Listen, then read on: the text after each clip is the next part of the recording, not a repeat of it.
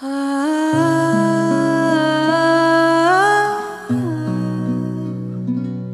啊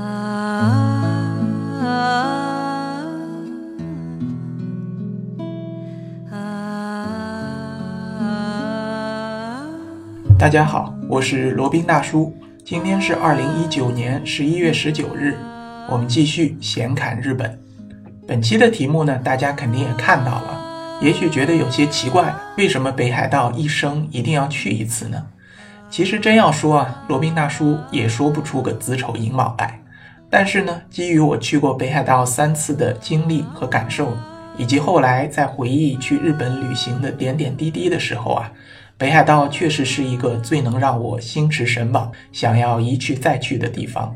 其他日本的地方，无论是登临富士山、五合目、六合目，还是飞越石垣岛海天胜景，似乎呢都没有北海道给我带来的震撼和回味。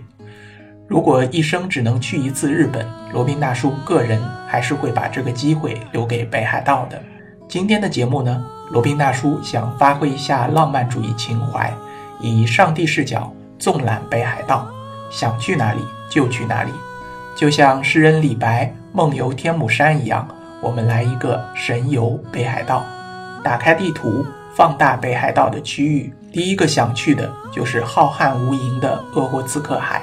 在佐吕间湖靠海一侧漫长的堤岸边，我似乎可以听到狂野的海风呼啸，岸边芦苇发出有规律的沙沙声。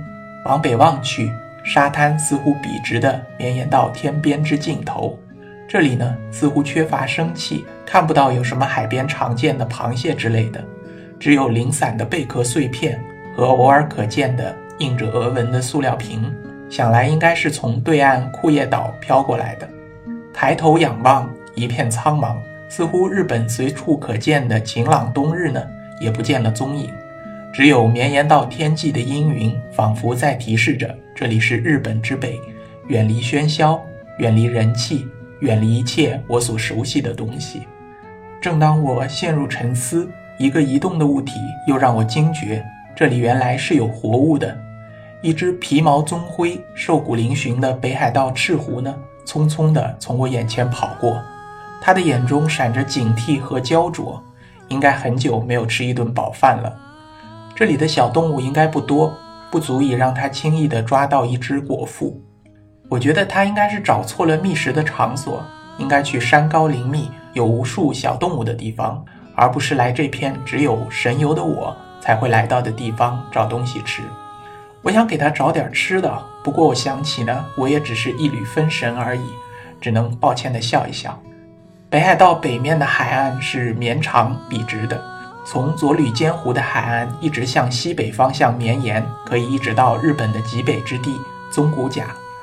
如果有无限的体力和无限的时间，我觉得甚至可以一直沿着海滩走到那里去。这个想法只是想一想呢，就能让人心驰神往。在这里驻足良久，我终于缩小了地图，把目光投向另外一个大地之尽头——知床半岛的终点知床甲。这里恐怕也只有神游才能到达了，因为知床半岛车辆能够通行的道路最接近知床甲的地方呢，只是到知床公园罗臼线的终点，叫相博港。从相博港这里虽然可以继续徒步前行啊，但是呢，海岸沿路没有道路设施，海岸线呢又多为断崖绝壁，又可能会遭遇到棕熊和其他的野生动物，往返需要四到五天的日程。除了少数狂热的徒步爱好者和生物研究人员呢，很少有人会从此继续深入的。走海路虽然可以从离知床岬海岸几百米的地方远远的望一眼，但是呢，也是无法登岸实地探访的。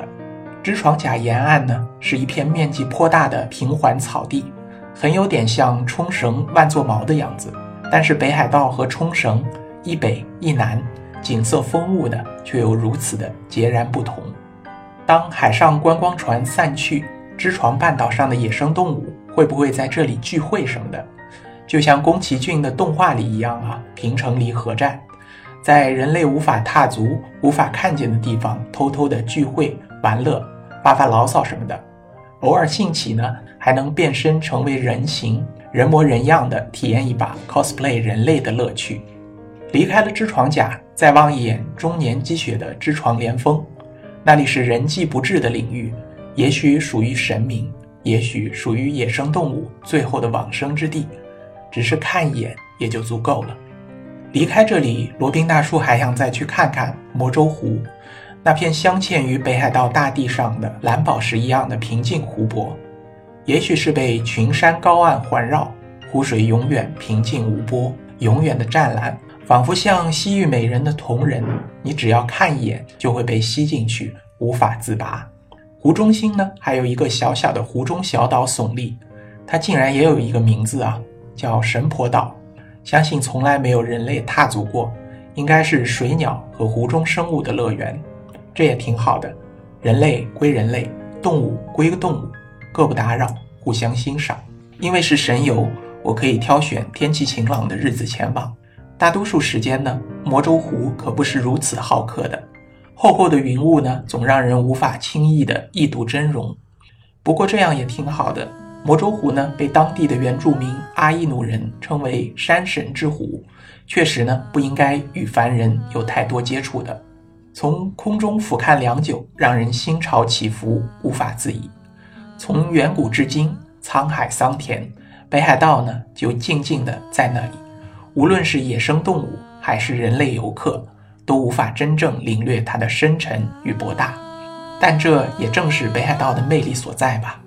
好了，那再次上升，飞过鄂霍次克海，飞越日本海，飞越东海，回到了温暖的家中。心绪起伏，无限美好。罗宾大叔的这次神游呢，就到此告一段落了。让我们下次再聊。